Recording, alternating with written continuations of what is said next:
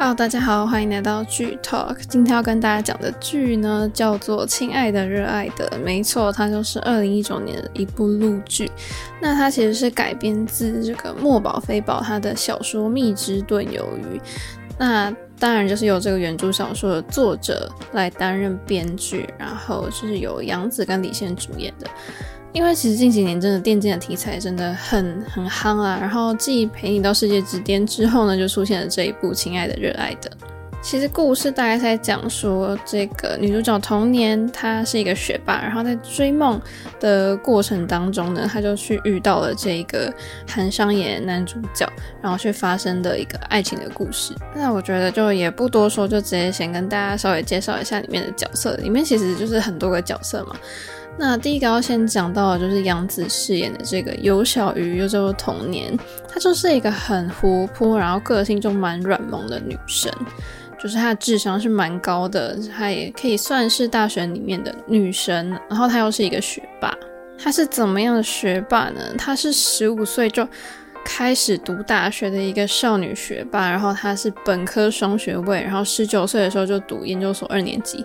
他就是一个跳级的研究生，然后在读专攻这个电脑城市设计，应该可以说是一个电脑鬼才。然后他同时也是这个翻唱圈里面一个非常有名的 cover 歌手。然后他就是诶，人又长得蛮甜美的，然后歌声也很好听，所以大家就是，所以他是累积了一些粉丝，他的粉丝有几十万这样，然后他的影片点阅率也都破百万。再来要讲的就是李现饰演的杠韩商言，他是剧中这个 KK 战队的投资人，那大家都称作他为杠神，他就是一个很高冷的 CTF 大神。等一下也会稍微跟大家解释一下什么是 CTF。那这个角色就是他不高兴或是他有烦恼的时候，就喜欢吃糖果。喜欢吃糖果这个设定跟那个《你微笑时很美》里面男主角设定一样，因为男主角也很喜欢吃糖果。对，然后韩商言呢很喜欢小猫。那其实这个角色就是他在 CTF 界，他就是一个传说的那种的存在的感觉，因为他在以前就是有一个战队叫 Solo 战队，他就是里面主要的人物。那十年前他就退出了这个 CTF 界，然后他后来就是呃自己成立一个算是一个战队，然后就投资一个战队，然后就带队去比赛。所以他退役之后呢，就是带领一群年轻的小伙们，就是向世界冠军去为目标去出发。那我觉得韩商言个性就是比较高冷，然后内向，然后又很敏感，就是那基本上他对于就是身边的人，就是除了跟他有工作往来之外的人，或者是有必要是工作上的交流之外，他不太会去跟其他的陌生人沟通。然后他的生活中就是除了玩游戏之外，就是去参加这个比赛，所以他的社交还是什么，更不要说他的什么恋爱什么，他对这些完全都没有兴趣。然后他平时的穿搭就是基本上都穿一身黑这样。然后反正后来他跟女主角童年就会在网网咖相遇，然后就会反正就这个命运就纠缠在一起，然后就会发生他们之间的爱情故事这样。那当然，就是韩商言在遇到童年之后呢，其实他的这种个性也慢慢被童年的单纯啊，或者是少女的那种甜甜的感觉就被融化，所以她的个性之后也是会改变的。那接下来要介绍的角色们，其实就是 KK 战队，呃，这个剧中 KK 战队里面的角色。第一个呢，就是李红旗饰演的小米米少飞，他就是在最后他会是 KK 的领队。那他在这个剧中，他是一个也是电脑圈的天才，他也是自己本身也是一个从业多年的一个职业的选手啦。但是后来就是。反正就发生一些事情，然后杠就会把他找来，就是 KK 战队当领队。因为其实小米曾经是 Solo 战队的队员，然后就是在经过王浩的说服，王浩等一下也会介绍到这个角色，他就原本是另外一个 SP 战队的队员，但是后来就是因为某一些因素，就是被迫退役之后呢，杠就去找了。就是小米，就是让他说服说服他说，来我们队里面担任领队这样。那下一个要介绍的就是胡一天饰演的吴白，就叫做 DT，他就是 KK 战队的队长，他是韩商言的表弟啊。然后他十七岁的时候呢，就跟着韩商言去看比赛，然后就对一个女神就是爱情就一见钟情。那我觉得吴白看起来就是一个很冷漠、话很少的男生，但其实他有点。外冷内热的感觉。然后他每一次说话就是会一击命中，就是要害这样。然后他其实就是默默暗暗恋了这个爱情很久，好像十年吧。对，他在加入职业战队之后，他就成为了国内排名第一的这个很有实力的选手。他也是很出色的一个计算机的天才。然后就那他的梦想就是可以跟队友一起拿到比赛的冠军啊，然后争取荣誉这样。那下一个要介绍的角色就是 KK 战队的副队长，就是文艺凡饰演的 Ground 沈哲。我觉得这个角色一开始看的时候，我会觉得说，哦，他讲话怎么那么嘴巴怎么那么毒啊？但是其实后来看到后来会觉得说，诶，他是有点刀子嘴豆腐心的类型。那当然，副队长其实，在队长之后，他在队里面，我觉得他也是扮演一个适时的会去调和整个队的一个人物。那接下来就要介绍一下 KK 战队的队员们，然后第一个就是要介绍李明德饰演的九七，叫做令山，因为呢他是九七年出生的，所以就叫做九七这样。然后呢，就是。他的个性是一个比较活泼外向的人，然后他很爱讲话，然后他常常就是开启一个话题的人，不然就是会在一个话题、一个事件里面，就是会有点炒热气氛的感觉那种，然后常常都会出一些鬼主意去逗别人，然后最常逗的就是 Demo。那接下来要介绍的就是许乐萧饰演的万周一，他也是 KK 战队的队员。那大家可能会稍微好奇一下，为什么他会叫万呢？因为当时候他跟童年自我介绍的时候，他就说，他说我在战队里面的身高是一百八十五公分，自称是全队最高最帅的人，所以他就叫做万。然后下一个要介绍的就是 KK 战队的队员里面年纪最小的，就是于承恩饰演的 Demo 戴峰。那其实，在剧中他为什么叫 Demo，是因为他就看起来呆萌呆萌的，所以就取了谐音。然后他的个性就是也很活泼外向，然后蛮能讨长辈欢心的。但是他其实非常害怕他们的战队老大韩商言，就好几次跟好好几次他会去跟韩商言讲话的时候，都就是怕的要死。然后下一个要介绍的就是后来也变成 KK 战队队员的这个 Buff，他是由陈方旭饰演的。那这个 Buff 他在进来 KK 之前，他就是 Buff 战队的队长嘛。然后因为他在就是那个 SOLO 战队还存在的时期，他就侥幸的打败过韩商言。然后暌违五年之后，再一次他带着他自己的队复出，但是这时候输给了 KK 战队。所以呢，在输给了 KK 战队之后呢，就是也被韩商言劝说说，好，不然你就是来我们的战队。所以他也把他牵进来了。那其实我觉得 Buff 会进来 KK 战队，是因为这真的是他的梦想，他真的很喜欢做这件事情，所以感觉这是他最后一次的机会，因为毕竟他的年纪也蛮大，然后有还有个机会可以再进到像 KK 这样的强队，是很有机会去拿下比赛冠军的话，我觉得这是他后来加入的原因，所以也算是可以延续他梦想的一个事情。接下来要讲一下 KK 战队的对手，就是 SP 战队。那这里面一个非常重要的人物，当然就是李泽锋饰演的 Solo 王浩。他自己以前当然就是他自己以前就是他也是一位职业选手啊。然后你听到他名字 Solo 就知道他就是以前 Solo 战队的队长。然后在以前 Solo 战队得到全国第一的时候，就刚好这个战队就出现了一个问题，就解散了，然后他就因此跟韩商言闹翻。但是他后来就是 SOLO 就变成了 SP 在中国区的负责人。然后 SP 战队现在里面有一个非常重要的角色，就是王真人饰演的爱情。那他以前的那个选手的名称是 Apple Dog。那爱情曾经也是 SOLO 战队的主力之一嘛。那后来他就是在 SOLO 战队解散之后，他跟王浩就一起到了这个 SP 战队，然后呃，爱情就变成了 SP 战队的领队。然后 SP 战队现在里面还有另外一个角色，就是陈熙俊饰演的欧强，他是是，他以前也是 SOLO 战队的队员，但是他现在还是就是还是选手，就是他是 SP 战队现役的选手。那讲到这边，稍微帮大家整理一下，因为可能大家现在已经就是诶听到有点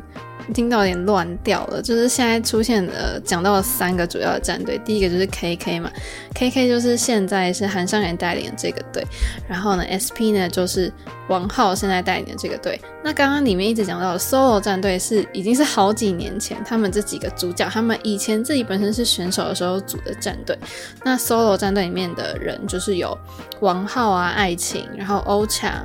然后韩商言跟闵少飞，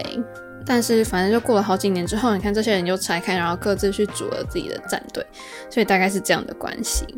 那除了战队的成员之外呢，要稍微介绍一下其他角色。另外一个就是秦沛饰演的韩商言的爷爷，然后就是伍佰的外公嘛。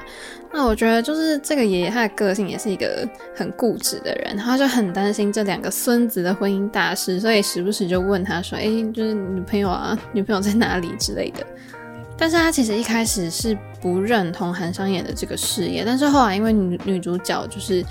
有去跟爷爷就是详细的解说一下，就是韩商言到底在做什么事情，所以他后来就慢慢的认同，然后慢慢的改观。然后下一个要讲到的就是梁爱琪饰演的韩佳佳，她是韩商言的后母。因为韩商言的妈妈是因为过世的很早，然后他爸爸就怕他没有人照顾，所以就娶了一个后妈，这样子可以去照顾韩商言的生活起居。但我觉得这个角色其实跟我们一般印象中的后母的那种。什么恶毒形象其实是蛮不一样的。他虽然不是他的亲生母亲，但是他对他真的是跟亲生儿子一样。然后他们两个感情其实是很好的，然后可以互相斗嘴这样。然后下一个要介绍的就是童年的好闺蜜江佩瑶饰演的孙雅雅，她就是童年的室友，然后。他本身是米少飞的铁粉，这样，然后在剧中当然是帮了童年很多，然后有时候就会在童年遇到困难的时候，他一定就是奋不顾身的会帮他。然后最后要讲到的就是童年的一个学长，就是曲宪平饰演的郑辉。那其实郑辉也可以说是韩商言在剧里面最大的情敌啦，因为郑辉也是喜欢童年的。好，那在介绍完了这么多角色之后呢，现在跟大家聊一下选角的部分。其实我觉得主演们的颜值还有演技实力都算蛮强的，然后人气也是更不用讲。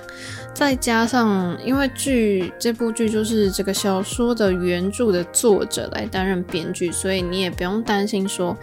哎，又找了一个新的编剧，那原本小说里面的剧情会不会被乱改啊之类的？然后或者是这部剧也是那时候杨紫。我觉得应该算是他少数的现代剧吧，所以其实那时候大家都非常期待这部剧。那杨紫饰演的这个女主角童年，她的个性是一个很活泼软萌的人，然后李现饰演的是一个很高冷的大神那种感觉，就带着自己的团队到处打比赛。但是我觉得很有趣的是，因为杨紫跟李现本来就是大学同学，然后他们就是在这种演情侣的话，其实感觉是蛮有默契的，然后 CP 感也很足，就是光看海报你就会觉得哇，超甜，在冒粉红泡泡这样子。然后因为就是现实当中李现就是比杨紫大一岁，然后他们就是北京电影学院的同届的同学，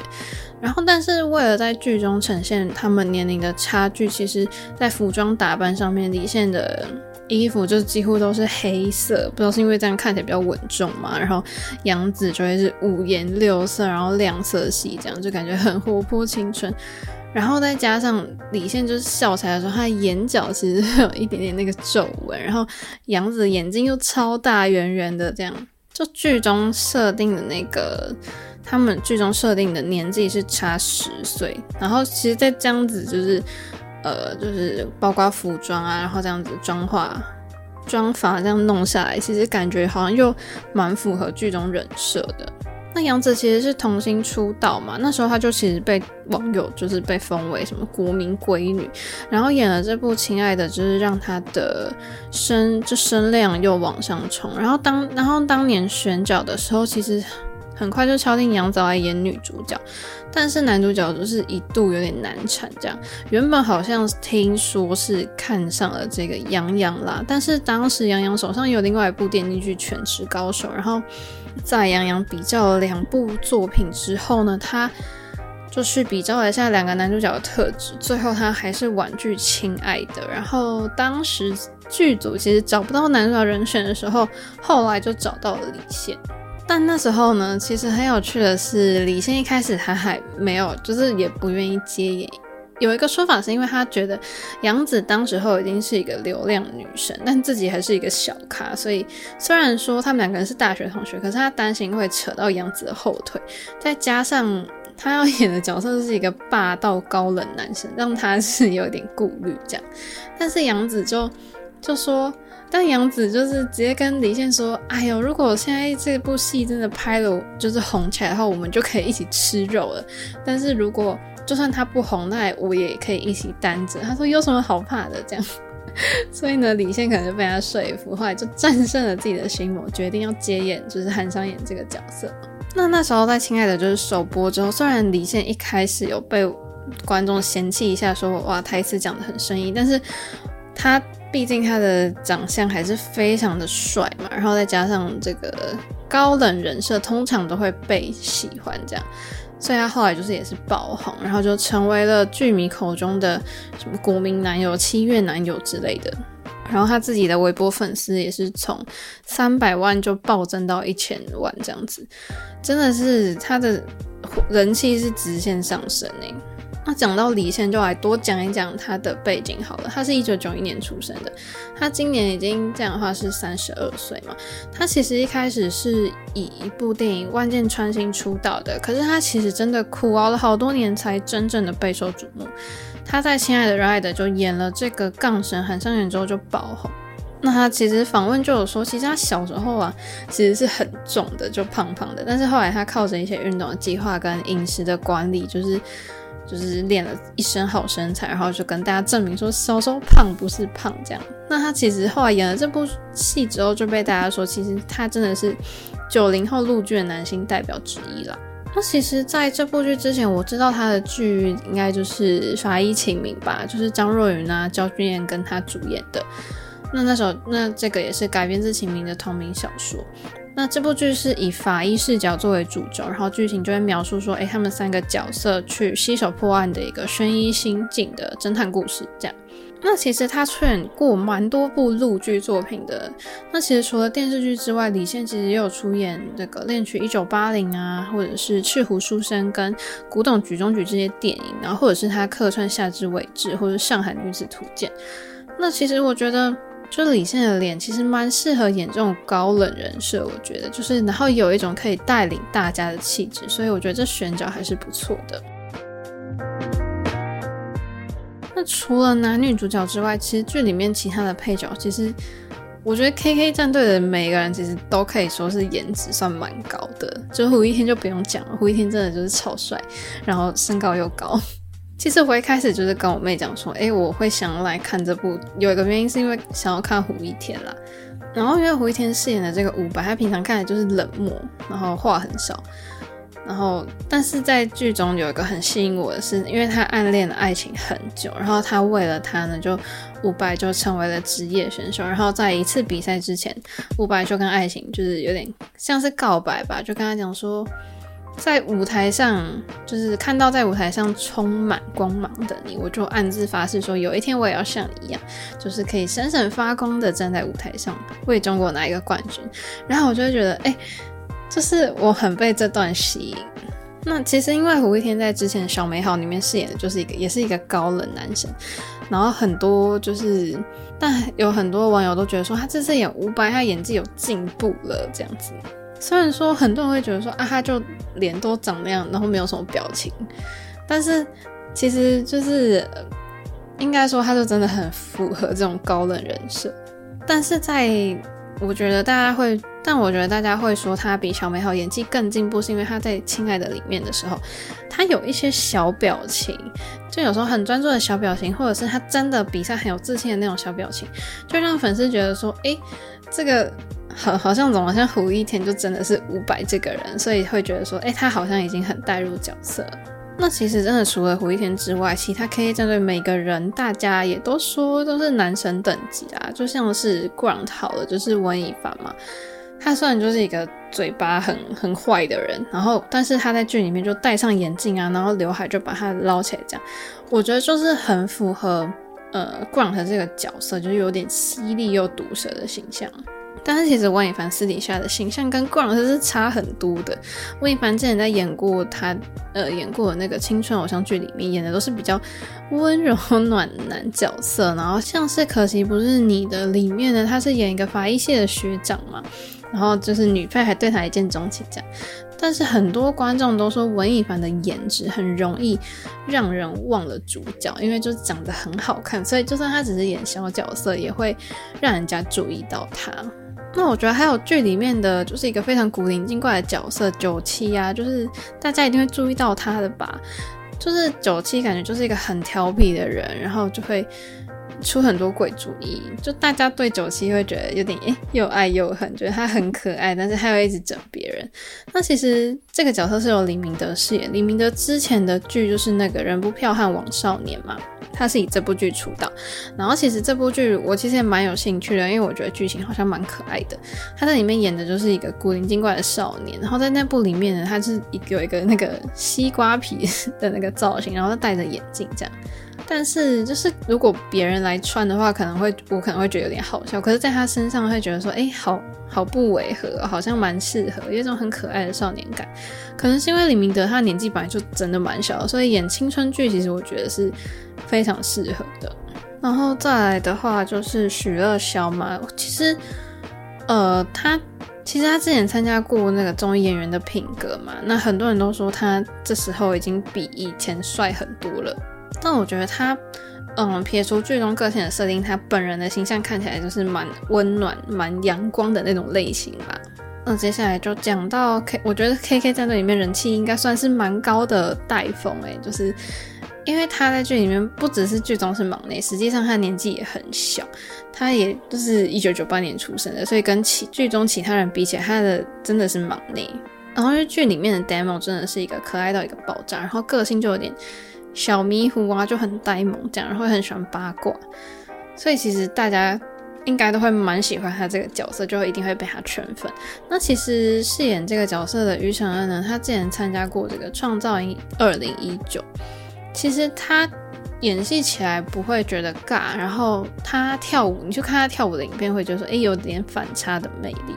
然后我觉得啦，就是私底下他的穿搭造型比剧里面好看多了。就算他只是穿简单的白 T，其实都很很都很好看，就是一个男孩的感觉。就是我觉得他很适合演那种青春偶像剧。那相比 KK 战队的这全员高颜值呢，其实蛮多人对一个选角其实是好像很有意见，就是 Solo，因为大家都说小说里面 Solo 给人的感觉是一种温文儒雅，然后同时什么能运筹帷幄的男人，但是剧里面就不知道是剧本还是演员的问题，大家都觉得说，哎，王浩已经完全被韩商言比下去了。其实李泽锋饰演过蛮多的剧，诶，我一开始看剧的时候就是觉得说，诶，他好像有点眼熟，但是因为我其实蛮后面才去看这部《亲爱的热爱的》，因为他已经出了很久之后我才去看，然后后来就才知道说，哦，原来他是《三十而已》里面的许幻山啊。然后我后来对李泽锋的印象，我就一直停留在许幻山了。然后还有一个也是被骂得很惨的选角就是爱情，诶，但是就是。大家对王正的这个选角不满意吗？其实我觉得说，嗯、爱情她就是一个感觉很很会是一个很漂亮、很帅气的女生，然后又是一个电竞高手，应该很多人都会崇拜她。那这当然也是伍佰会对她心动的原因。可是就是在剧里面吧，她大家对她的想法是觉得说她跟伍佰没有 CP 感，然后。连站在韩商言旁边都看起来就是年纪比他大，就是一个姐姐的感觉，所以大家可能会对于这个这样的选角会觉得有点小失望。那纵观就是这些选角嘛，我觉得 KK 战队的这几位队员们，这大家都说可以组团出道了，因为大家都颜值都很高。当然，就是我觉得电竞主题的话，选这些呃帅哥们是当然是没有问题的。再要跟大家聊的这部分，其实是因为这个剧中其实它主要围绕的一个电竞，其实它不是说真的那种电玩那种电子竞技，它是主要是在讲一个网络安全大赛。那因为这个剧中它就使用了这个网络安全大赛，所以把 CTF 这个东西就带入了公众的视野。但是这个这个比赛在现实当中是真的存在的哦。所以剧中提到的什么解题形式啊、攻防形式跟混合形式都是真的有根据的。但是，呃，唯一剧中跟现实不太一样的是，现实当中的网络安全大赛是需要比赛四十八小时，但是剧中只比了几个小时，就这样。但是我觉得这部剧就是把 CTF 这个东西让大家可以去稍微了解一下，其实也是不错的。所以今天稍微简单的跟大家解释一下，到底什么是 CTF 网络安全大赛。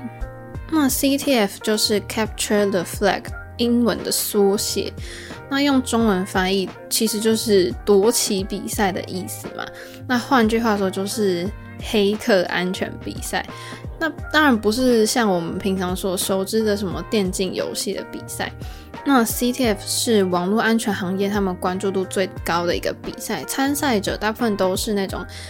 黑客技术非常强的选手，然后比赛范围其实也蛮广的，因为包含了很多技术，甚至有一些大赛是连续两天就是不休息的，所以其实这个比赛是需要耗费选手非常多的脑力跟体力的。那刚刚有讲到 CTF 比赛的形式就有包括三种：解题、攻防跟混合模式。那解题模式呢，其实在这个它的 CTF 赛制当中，参赛的队伍就是可以经过互联网或者是现场的网络去参加。这种形式的比赛跟一些编程比赛或是那种信息学什么奥赛就比较类似，嗯，是以解决网络安全的技能应用的分值跟时间来排名，所以通常用于就是在线的选拔赛这样。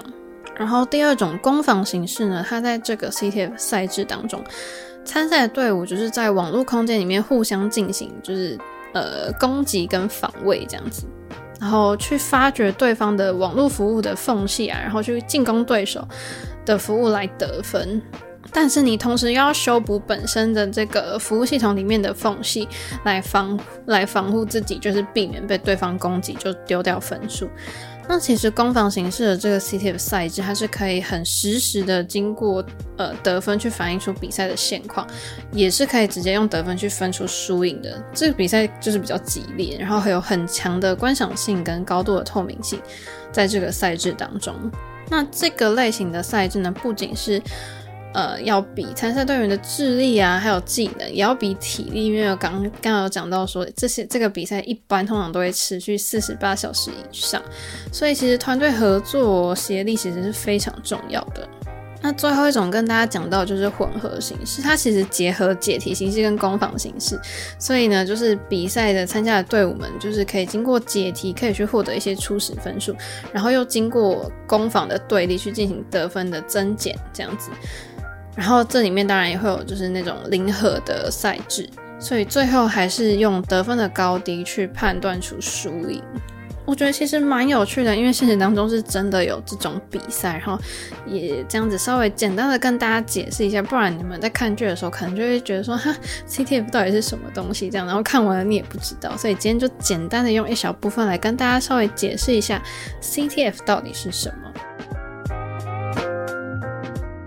那接下来跟大家，我觉得有一个蛮可以聊的，就是他制作团队的部分。因为《亲爱的热爱的》他的导演是瞿友宁跟他的子弟兵李清荣嘛。那当然就是呃，我觉得主要就是谈戏剧的重点，就是其他什么政治议题就先不讲。然后因为瞿导的作品，其实大家都知道他的作品就是非常的细腻。然后我觉得其实这部剧也算是。然后说到女追男的题材的话呢，会想到台剧应该就是《恶作剧之吻》，应该是最经典的。然后这部剧也是瞿友宁的作品，所以其实《亲爱的》在这一点的呈现上算是蛮成熟的，就不太会有很突兀、很矫情的成分，然后又蛮甜的。但是因为我觉得女追男的题材就是呃那种。缘分设定嘛，一开始设定其实就蛮重要的，因为像是《恶作剧之吻》里面男女主角他们的父母就是世交嘛，然后两个人就会意外住在同一个屋檐下。但是因为亲爱的热爱的，他们两家的长辈也是这个一样是世交的设定，所以就也顺理成章的让韩商言跟童年就是会有一个缘分。那当然，现在看的话会觉得说，《恶作剧之吻》当然是一个已经是很久以前的经典之作了。但是，《亲爱的热爱的》在现代的话，它加入了这种比较新的网络元素，有去创新，可能这些社群软体什么的，也会变成女追男的一个工具之一。然后相比之下的话，就是《恶作剧之吻》，我觉得比较有漫画感。然后，亲爱的热爱的这个就是加入了比较现代这种电竞啊，是这种什么网络科技的这种东西。然后，亲爱的跟恶作剧之吻不太一样的就是，我们都知道韩湘琴就是一个学渣，可在这部剧里面，女主角童年是一个学霸哦。所以在角色设定上，其实他有做了很不一样的改变，或者是江直树他就是一个很冷酷，真的可以说是到冷血的人。但是韩商言其实他是保有热情的，所以我觉得就是他们制作团队在做这个《亲爱的》这部剧的时候，除了男女主角的感情线之外，在亲情友情上面的比重其实也是蛮多的。可是这几条线又不会互相去影响到，然后又加入了很青春热血的比赛啊、电竞这一块。所以在这部剧里面可以看到爱情啊，关于梦想或是友情、理想这些东西，这几个元素就制作团队抓的蛮好的，然后很吸引到剧迷。所以，但是如果很多人说，诶，一见钟情到底合不合理这件事情，我觉得它也没有所谓合理或不合理，就是反正这部剧你看的疗不疗愈，你喜不喜欢看，那就好啦。就是你觉得这部剧好不好看？其实你也不用一定去纠结在说一见钟情这件事情到底合不合理。所以接下来就跟大家稍微聊一下，就是这部剧我觉得它好的地方在哪里。那因为它播出之后，其实受到蛮多人的喜爱，然后我就觉得说，哎，对啊，那看完之后，我觉得它也算是蛮好看的。那究竟它到底为什么可以这么红？就我也蛮好奇的。而且杨紫跟李现在演完这部剧之后，就是热热度直接往上升，然后李现也是凭着这部剧成为大家心目中的现男友，这样一举走红。那李现也从十八线的小演员就一跃变成男主角，这样不管是影视还是商业资源都完全都提升了。那这部剧其实它是主打一个女性收视群体的题材嘛，然后当然甜宠剧在陆剧里面已经是一个非常受欢迎，然后。已经感觉大家都会觉得是一个很习惯套路的剧情，但是如果你只是凭着这样的一个设定，就是男男女主角的人设、甜宠啊什么，其实很难，就是在这一大堆甜宠剧、甜宠剧里面，就是杀出一条血路。但是在这部剧里面呢，我觉得它可以在这里面脱颖而出，是因为男女主角他们人物的个性，我觉得刻画的蛮细腻，而且很鲜明。因为女主角她不是以往甜宠剧当中那种恋爱脑傻白甜，她十九岁就已经在念研究所的那个什么计算机系啊，就是一个超级学霸。然后在网络上，她还拥有那种十几万粉丝的一个知名的 cover 歌手。然后虽然对男主角他一见钟情之后，他就去努力的去追他，可是他也没有因此耽误过自己的学业跟事业。然后就算他中间有经历过一些失恋，可是他还是。很快就打起精神去做自己应该要做的事情，所以我觉得在女主角的人设上面，她是一个算是一个很单纯的人，可是她是理智的，然后她也很坚强，也是一个很独独立的女性，不会有那种诶让大家觉得说诶现代女性观众会被冒犯的感觉，所以其实大家可以更直接，然后也更容易的去带入他的视角，然后男主他也不是一个单纯就那种。呃，就只是霸道那种总裁，虽然他在职业圈已经是一个神话，可是，嗯，他在现实生活当中，编剧把他写的，其实他现实生活当中会遇到很多困难，甚至他的家人一开始，他的爷爷其实也是不认同他的。然后韩商言在他小时候，就是他小他在小时候就失去了他的家人，然后在少年时期，他是一个人在外打拼的，所以。其实大部分的亲情，我觉得有点算是寄托在以前 SOLO 战队的队长王浩身上。但是后来跟王浩吵架之后呢，就变成我觉得那个对象就稍微不见了。所以在队员面前，在 KK 战队的这些队员面前，他就是一个很高冷严厉的形象。所以他只有在对着女主角的时候，会露出那种比较温柔的神情。然后我觉得他人设很有趣的是，他虽然是这个 KK 战队的投资人嘛，哇，老板，有没有？你会觉得说好像是俱乐部的老板，但是其实他生活上好像就是好像怎么很穷，每天都在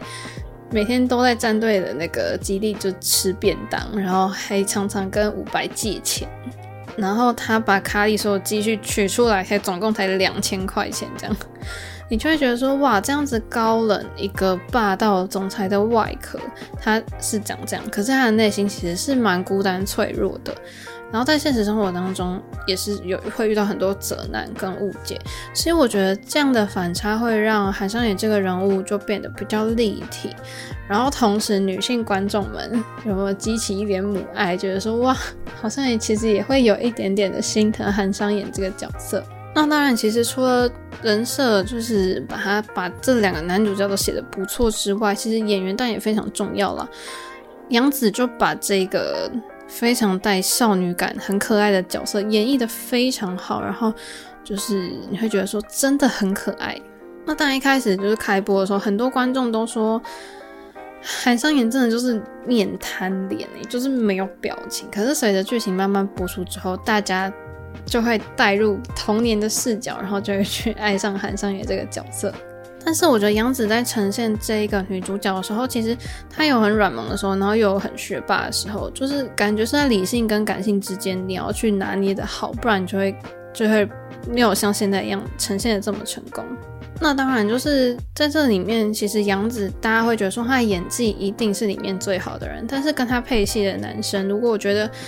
如果男主角演技没有不好的话，会觉得搭不起来，会觉得没有现在看起来这么和谐。那其实李现，我觉得他不是我第一眼看上去会觉得诶很帅的那种人，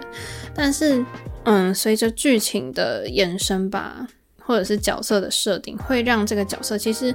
蛮容易赢得观众的好感。然后最后李现其实还是有成功的演出韩商言这个有魅力的角色。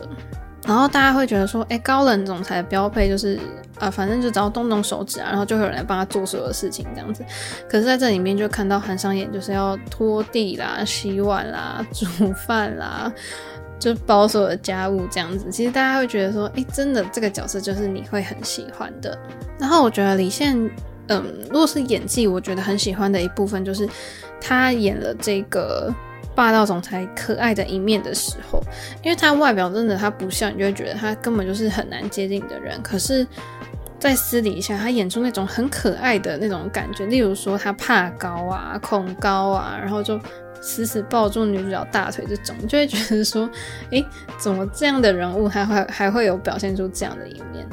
然后或者是，就是我觉得有一个真的很好笑的是，他为了要把手机解锁，他就翻开那个女主角的眼皮，